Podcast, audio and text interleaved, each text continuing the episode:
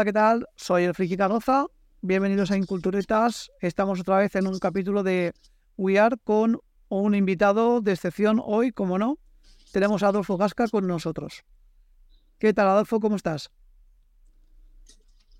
Pues nada, estoy encantado de estar aquí en tu canal eh, con los Inculturetas y la verdad que para mí es un placer y estoy súper agradecido de que me hayas invitado y nada, a tu disposición estoy. Muchísimas gracias. Placer para nosotros, que lo sepas. El caso es que seguramente mucha gente se preguntará quién es Adolfo Gasca. Entonces, si dijéramos que Adolfo Gasca le encantan las películas de acción, que le encanta el riquitón o que su lectura favorita es leer las crónicas de la princesa del barrio, desde luego nos dirá que nos hemos leído la biografía de otra persona, porque ese no es precisamente él. No, la verdad es que no.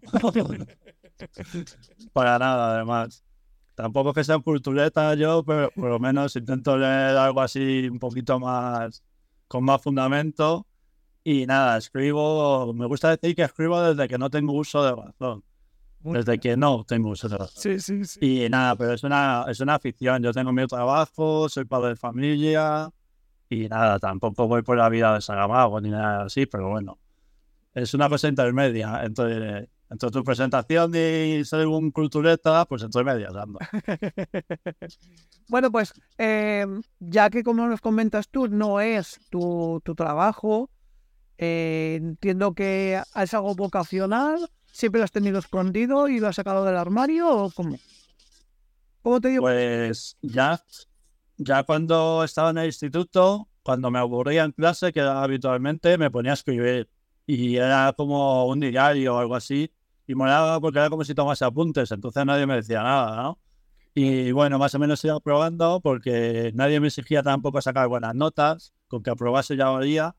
Y tonto no soy, tampoco que sabemos listo del mundo. Y para probar me llegaba. Entonces iba probando ahí poco a poco y yo escribía mis cosillas, como un diario era más bien.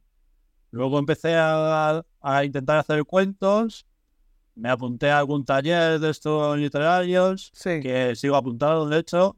Y nada, siguiendo blog. Ah, me aficioné mucho al mundo de los blogs en el, sobre el 2004, por ahí, que cuando estaban en auge, antes de Facebook, Instagram y todo esto.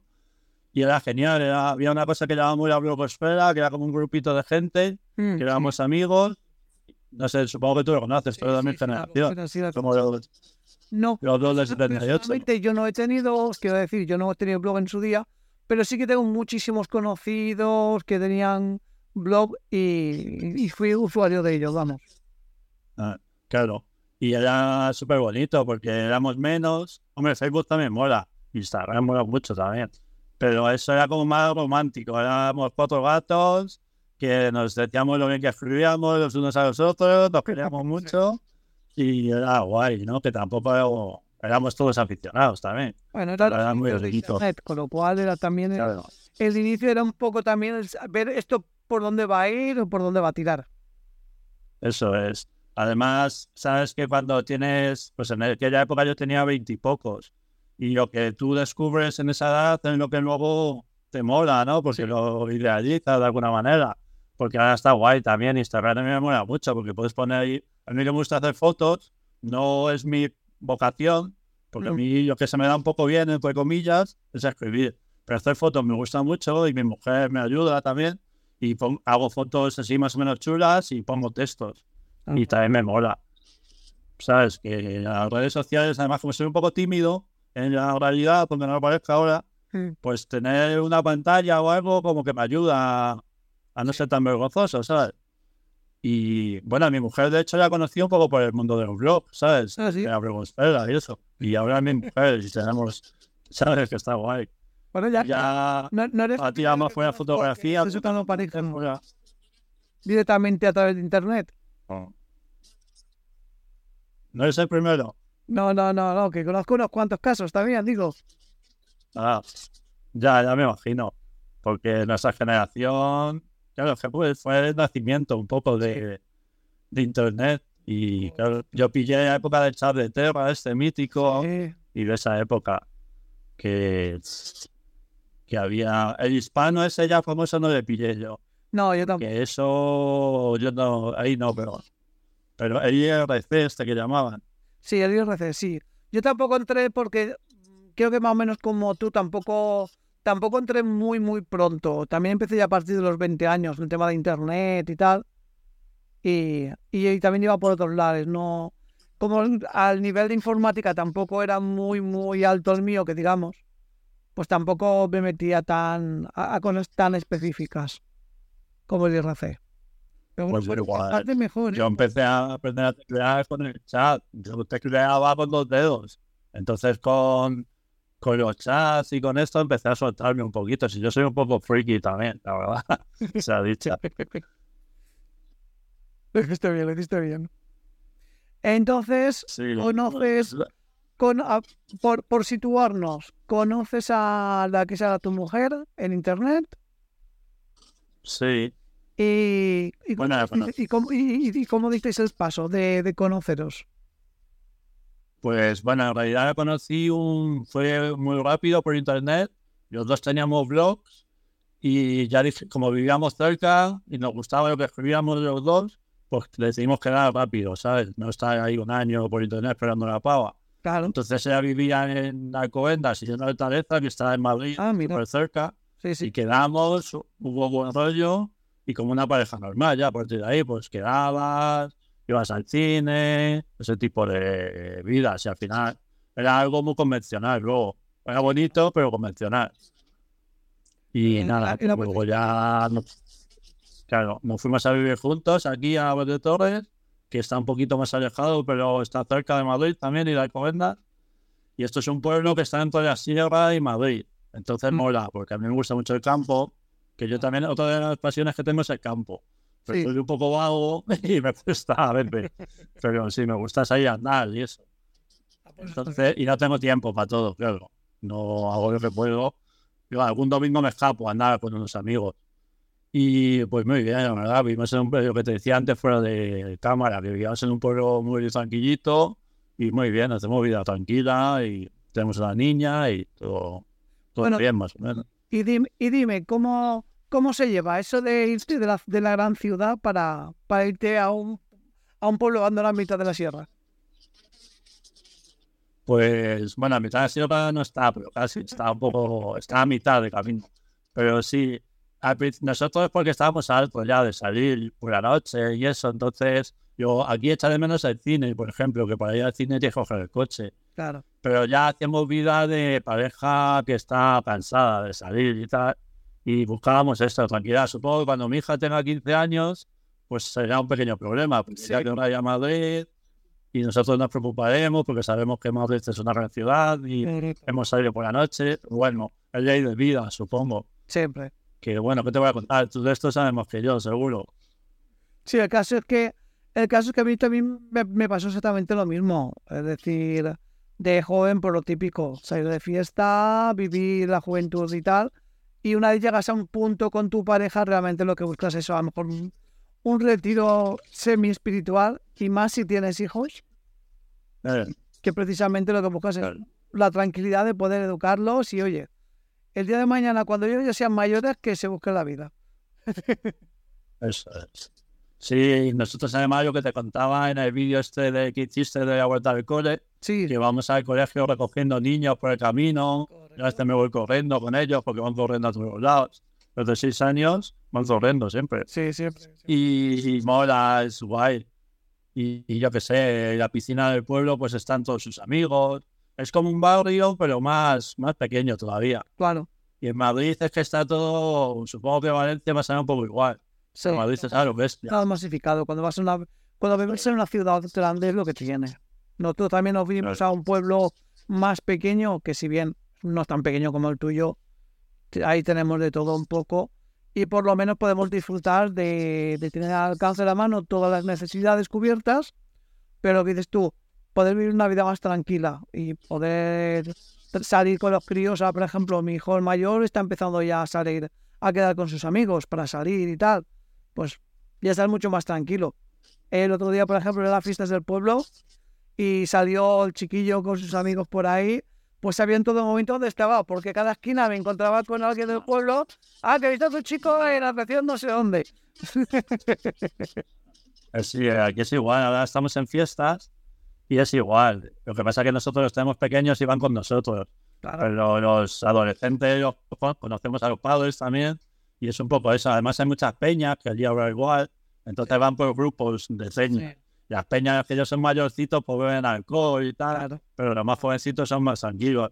Y la fiesta ya sabes cómo son los pueblos al final. El alcohol ayuda mucho. es como el combustible.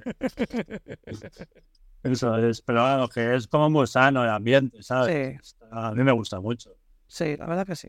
Nosotros pues, no somos de ninguna peña. Supongo que hoy decíamos en broma, medio broma, medio en serio, que teníamos que montar una peña. El grupito que somos nosotros, los papás y la mamá. Claro. Pero nada, no voy a montar. ¿eh? Son cosas que se dicen. Pero bueno, a veces nos invitan a alguna peña porque conocemos a gente y mola. Como que nos hemos hecho desde que ha nacido Zoe, que se llama mi hija Zoe, nos hemos hecho más a la vida del pueblo, nos hemos integrado mucho más a la vida del colegio.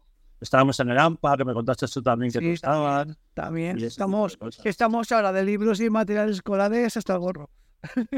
Claro. Nosotros el año pasado nosotros estaba en la junta directiva. Este año por movida de trabajo y eso no ha podido meterse. Ah. Pero seguimos siendo del AMPA y vamos a, por ejemplo, la cabalgata de Reyes estamos ahí siempre. Sí. Eh, yo a la de deporte, pues vamos, cuando se puede. Yo porque estoy de baja en el trabajo. Y espera, espérate que tu nena sea un poquito más grande, que empiece a pedirte que quiera hacer alguna actividad extraescolar. Como se quiera apuntar a fútbol, gimnasia, patinaje. Bueno, ya va patinaje. A ver. Y sobre todo patinaje. Y menos mal que eso es lo que mola del pueblo, que el patinaje está a cinco minutos andando. Claro. Sitio. de casa. Y el gimnasio que voy yo está, que yo tengo una discapacidad y mola porque me sale gratis. Ah, pues está dentro del colegio en mi casa. Entonces, cada vez con el colegio me voy al gimnasio. Ah, qué bien. Sí, ese es un tema también en que suelo hablar bastante de salud mental, porque por desgracia tengo depresiones de vez en cuando y es un tema también. En mi, en mi bio de Instagram pone escribo de vez en cuando, no sé qué, salud mental, ¿sabes? Como que es un tema también. Sobre todo, eh, he estado leyéndome algunos libros, porque algunos libros, algunos relatos tuyos, y la verdad que es, es un tema, ya no a lo mejor el, el, tema de la salud mental, sino el tema de la psique. Yo creo que sobre todo, precisamente al, al sufrirlo en tus carnes, lo que es el tema de la psique lo tienes muy intrínseco. Y se nota porque cuando escribes en tus relatos, buscas mucho lo que es el tema psicológico de los personajes.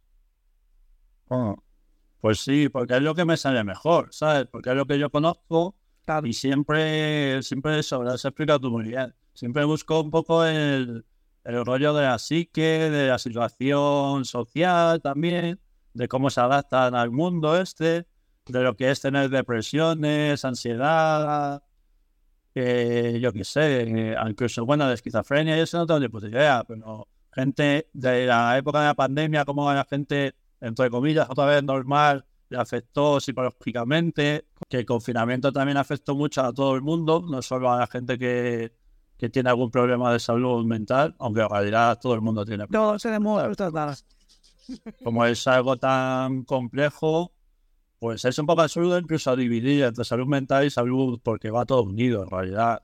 La mente está en el cerebro y el cerebro es una parte del organismo, ¿sabes? Entonces, pero bueno, es una forma como de organizar un poco, de clasificar, hacer paquetitos y bueno, lo que se está intentando ahora hacer es que hay una cosa que llaman estigma social, que haya visibilidad y que no sea un, un estigma tener un problema de, yo qué sé, tener esquizofrenia es lo peor casi, porque la gente que lo tenga.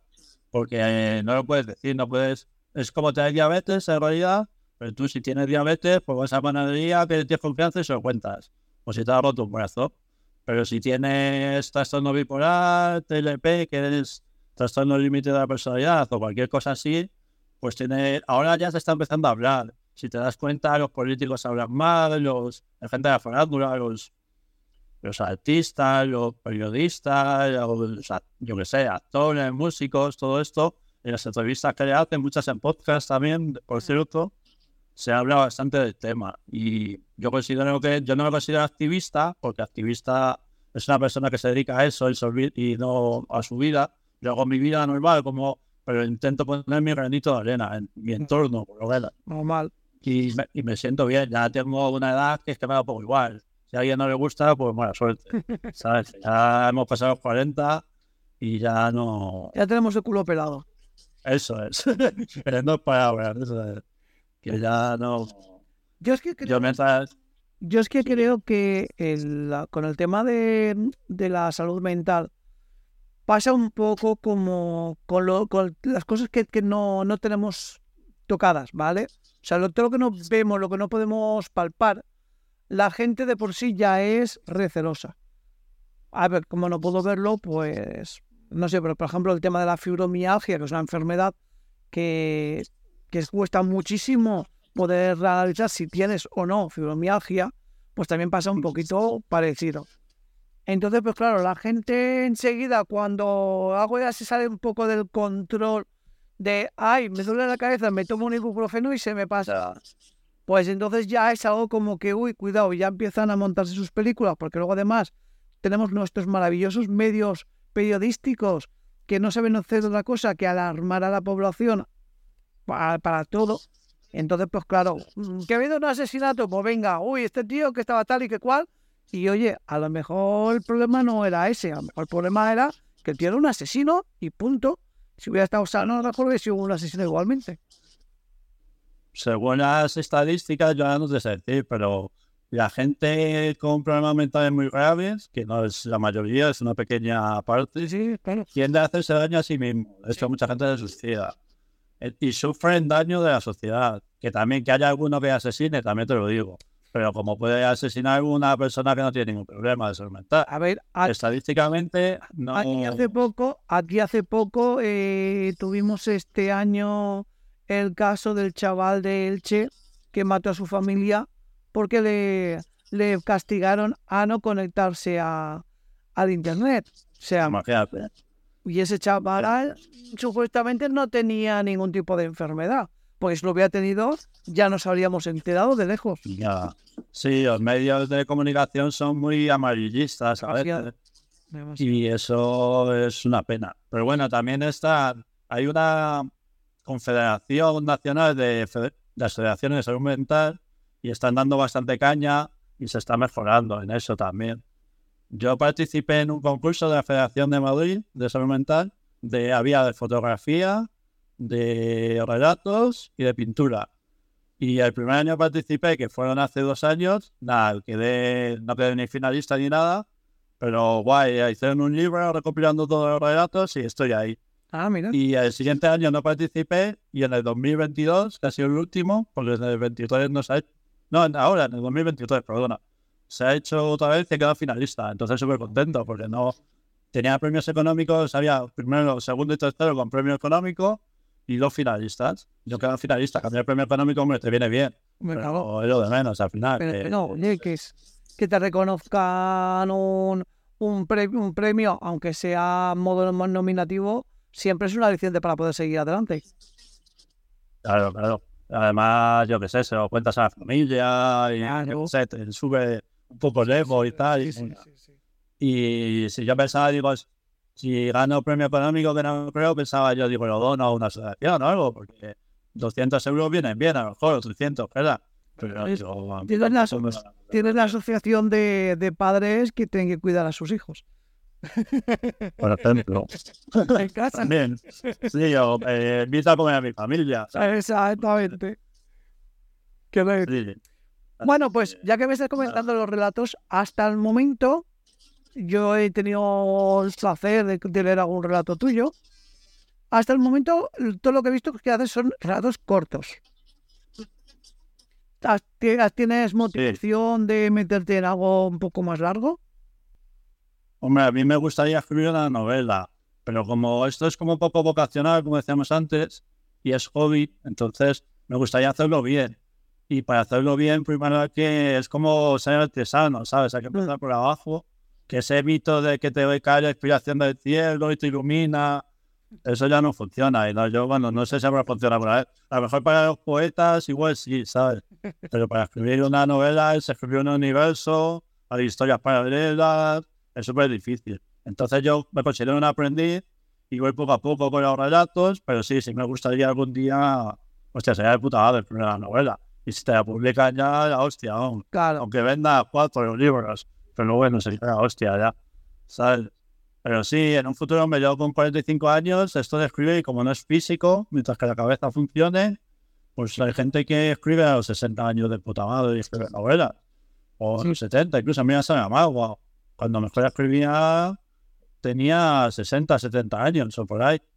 Sí, Y cuando ganó el Nobel, Además tenemos ahora mismo los avances tecnológicos que incluso un escritor no necesita ni utilizar la mano, que a lo mejor con una inteligencia artificial le va, le va, le va dictando y el mismo ya te va pasando a tu escrito, incluso arreglándote las faltas de ortografía que muchas veces los, los propios escritores suelen tener bastantes.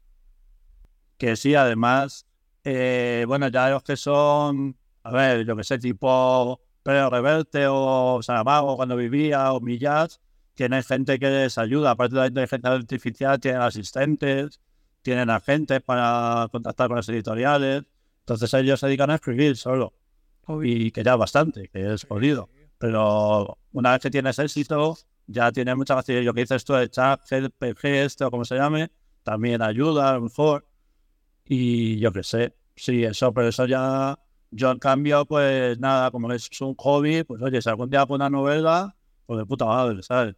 Si no, pues no, pero vamos a hacer.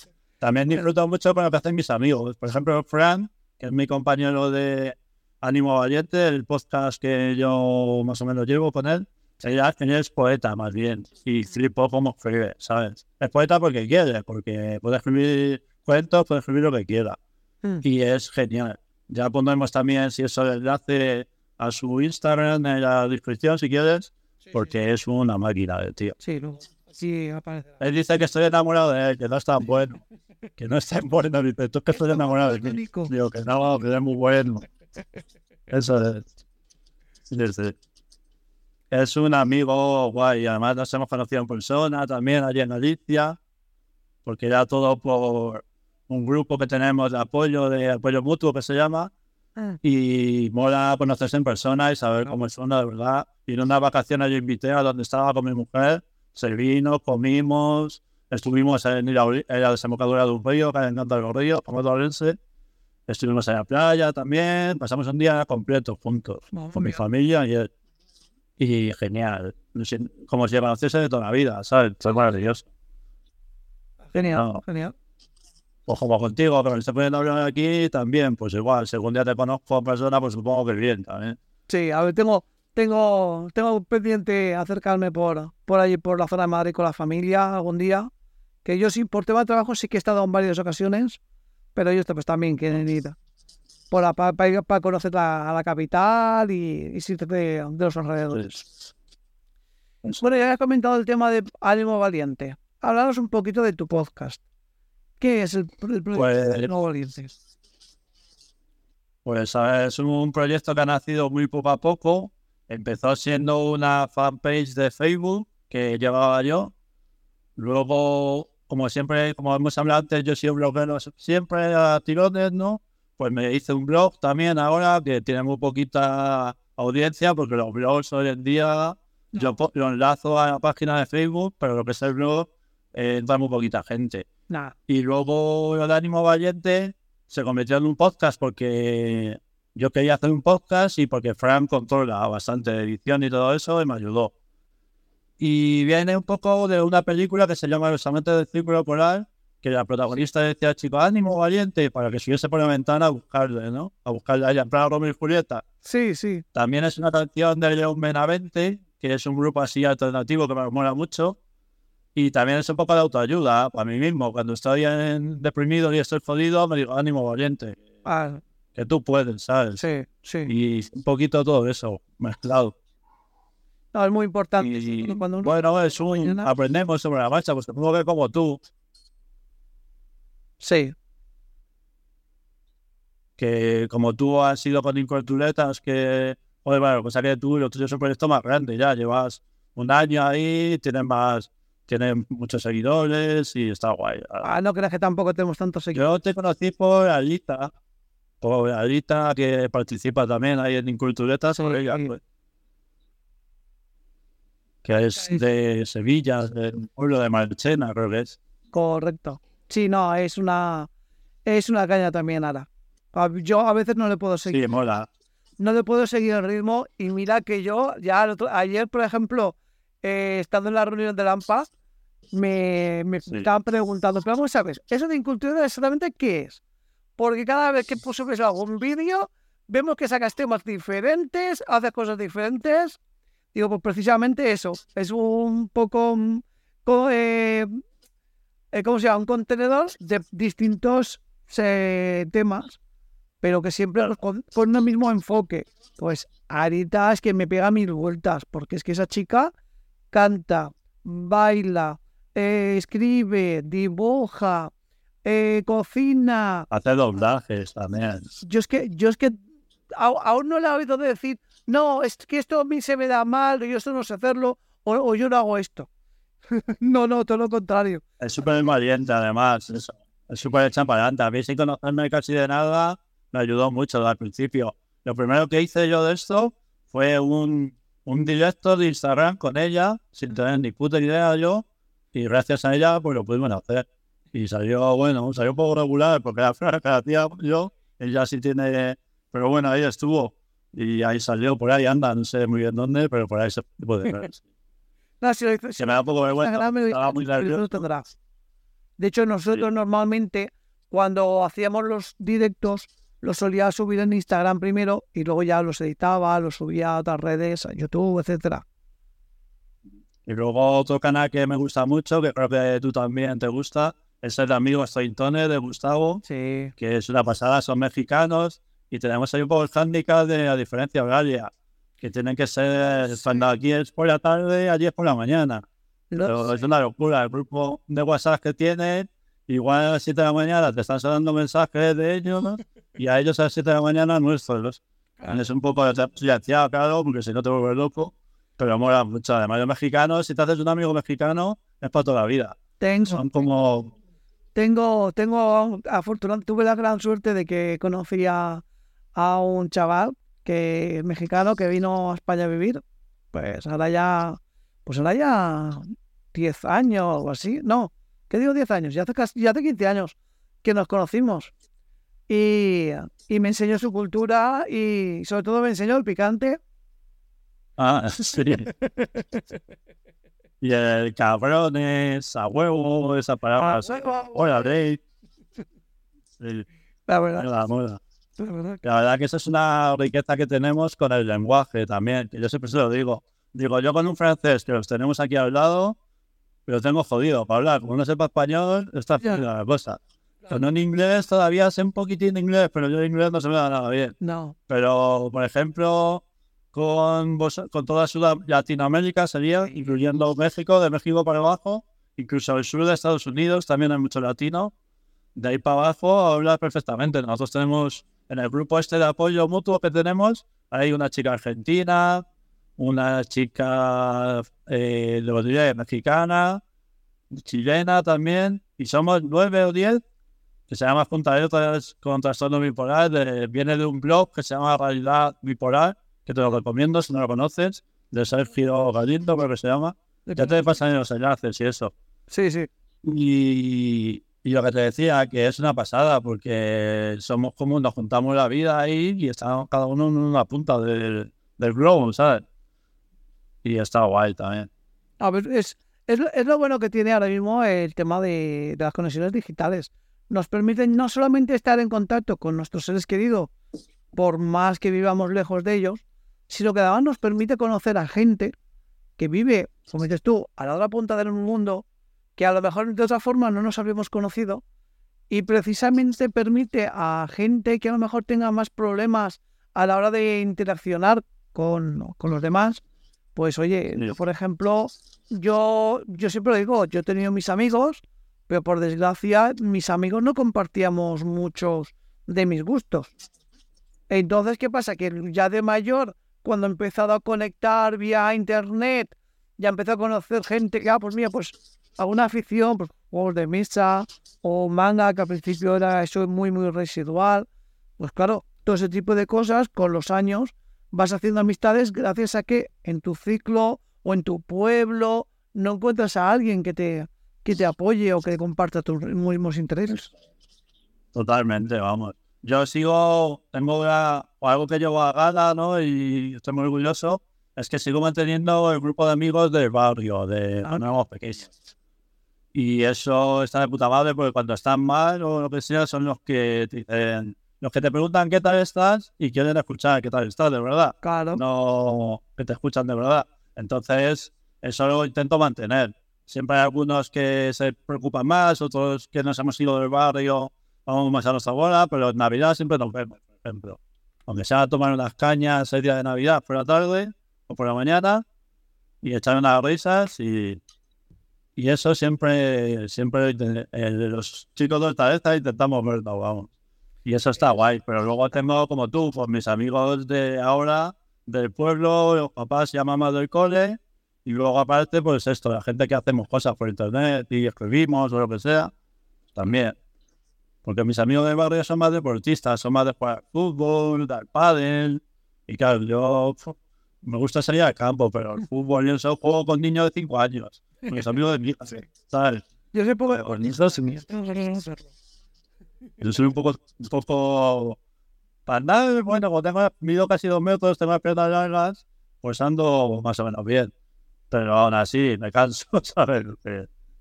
Sí, no, a ver, cuando sueles tener más inquietudes mentales, cuando suelen gustarte actividades que son más de utilizar la mente que que el cuerpo, suele ocurrir eso.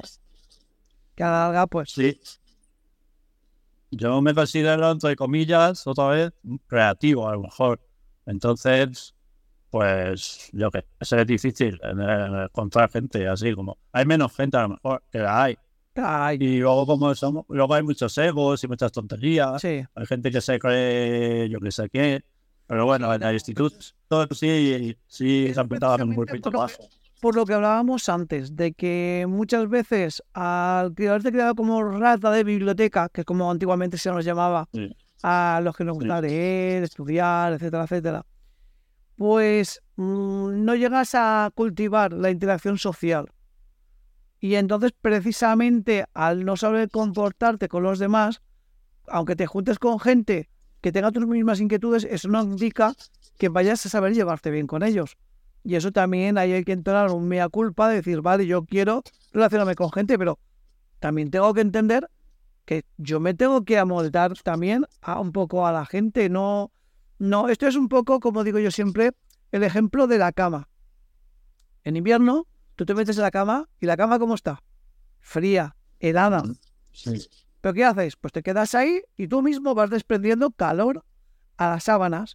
Resultado, a la mañana cuando te suena el despertador, a ver quién es el guapo que sale de la cama. Porque esto está te da gusto.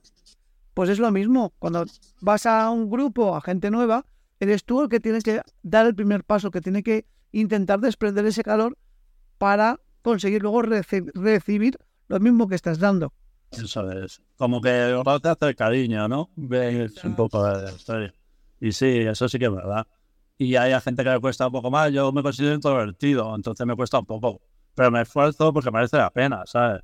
Eh, somos animales sociales y si te quedas en tu mundo, al principio igual lo puedes pasar bien, pero por norma general no funciona. Nah. Fíjate, los escritores, joder, hay un mito ahí, muchos se acaban fatal porque los escritores se quedan mucho en su mundo muchas veces y está burros, barros, vamos más bien hay mucha gente alcohólicos, suicidándose, ¿sabes? Otros no, pero está el mito ese del escritor bohemio que bebe, que tal, y así de los años 50, del principio del siglo XX, muchos, hombre, coño, hasta Hemingway se suicidó, se suicidó ya mayor, pero se pegó un tiro, ¿sabes? Entonces hay un mito ahí. Y ya no solamente, y ya no solamente el llegar a lo mejor a ciertos extremos, como tú mismo has contado en tu relato, el de confinados, eh, con la facilidad con la que puedes llegar a acabar agorafóbico. El simple hecho de no salir de casa, de no relacionarte, de estar encerrado todo el día, eso también te pasa facturas. Y, y sí, con el confinamiento lo hemos visto, que a mucha gente le ha pasado. Por ejemplo, Lovecraft, que era, yo pronuncio mal en inglés, Lovecraft, que era un mito del terror cósmico. Sí, sí, sí, sí. Acabó O sea, fatal no- porque estaba nunca salió de su pueblo. Claro, estaba todo el día encerrado en su casa y creó un estilo propio del terror cósmico este que llaman, pero la pasaba putas. Sí, y sí, sí, Kafka es el clásico de este tipo de gente. Kafka era como el típico deprimido que vivía con sus padres, trabajaba, es lo que le gustaba es escribir, pero no hacía vida. Tenía sus novias tenía a distancia, pero debía tener fobia o alguna movida así. Y eso. O Virginia Woolf se suicidó, ¿sabes? Que, Sí, sí, no, que sí. Si realmente el problema es ese, que, que por desgracia pues tendemos demasiado al, al centrarnos a lo mejor en, en nuestro mundo, porque, porque tenemos un mundo interior tan cargado que a veces por desgracia hay que también saber nivelar.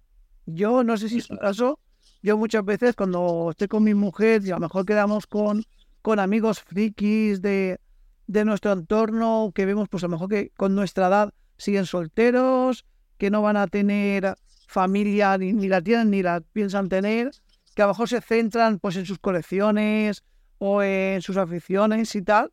Yo hace la miro y digo, mira, ves, digo, yo me alegro porque precisamente al estar contigo no, no he tenido esa vida, ese tipo de vida, porque tenía todas las papeletas el haber acabado así, pues en plan solitario, centrarme en mi mundo, en mis cosas y, y no haber tenido pues, una familia como, como tengo a día de hoy. ya, yo igual, a mí, hombre, yo respeto ese tipo de vida también. Sí, sí, respetable, Y hay gente que vive muy bien así, pero a mí me gusta la vida social también y tener con, pues hacemos vida pues como eras tú, que Vale, quedas con otras parejas de más o menos la misma edad, exacto. con niños y todo, vas a casa de unos, a casa de otros, y yo qué sé, pues eso, vida normal de cuarentón. Hemos cambiado el, hemos cambiado los, los blogs por las puertas de colegio. Eso es, sí. Al final te haces amigo de los amigos de tu hijo, de Exactamente. y eso es. De papás con los que vas en los cumpleaños. Claro, con algunos con los que también surge, hay algunos que no surge, pues nada, pero con los que surge amistad, que también suele ser gente que es parecida a ti también, un poco, Claro. pues que, que tiene, yo qué sé, porque luego hay muchas formas de la crianza de los niños, hay gente muy, radi- muy radical, hay gente no, muy moderada, hay gente que quiere que el bebé se vaya a dormir a la habitación solo con cinco meses, hay gente que los tenemos en la cama a nuestro lado toda la vida, sí, pues hay de todo, y con algunos congenian mejor que con otros. Sí. Yo intento no ser radical y entender un poco a todo el mundo, ¿sabes? Intento ser moderado, más o menos. Ya que soy un poco friki para otras cosas, para esto por lo menos. Es que eso es lo bueno. Mira, el otro día, eh, estando con mi hermana, me presentó unos amigos suyos de- del pueblo donde vive ella, que eh, están a punto de, que bueno, ya lo habrán tenido porque fue este verano, y estaban a puntito de, de dar a luz. Y era, era su primer hijo. Y yo se lo dije, digo, mira, yo tengo tres hijos, yo te voy a dar un solo consejo. El niño es el que te va a marcar a ti los tiempos. Porque cada niño es un mundo diferente y con tres, lo- todo el mundo me decía, "Ay, pues tienes que hacer esto, aquello, lo otro, que nada. Porque eh, con unos niños te sirve y con otros no te sirve. Y la psicología es totalmente diferente de un niño a otro, con lo cual, a la hora de la verdad, es un poco, un- la crianza de un niño es un poco un trabajo artesanal. Como suelen decir, los niños no vienen con un manual de instrucciones, por eso. Porque es que como cada uno es un mundo distinto, pues a saber, lo que a uno le incentivas mm, de, de, dándole responsabilidades, al otro es todo lo contrario. Entonces, tampoco hay que intentar ser cuadriculado pensando, ay, como yo con mi hijo esto me está sirviendo, pues todos los padres tienen que hacer lo mismo que yo. Pues no, porque no todos los niños son como el tuyo. Cada niño lleva su ritmo, hay unos que son más rápidos, que aprenden más rápido, otros que ne- tienen, necesitan más apego. Eso sí, yo he ido aprendiendo también sobre la marcha. Yo tenía mis ideas preconcebidas Sí. y me he dado cuenta de que algunas sí funcionan un poco, pero la mayoría ha sido sobre la marcha.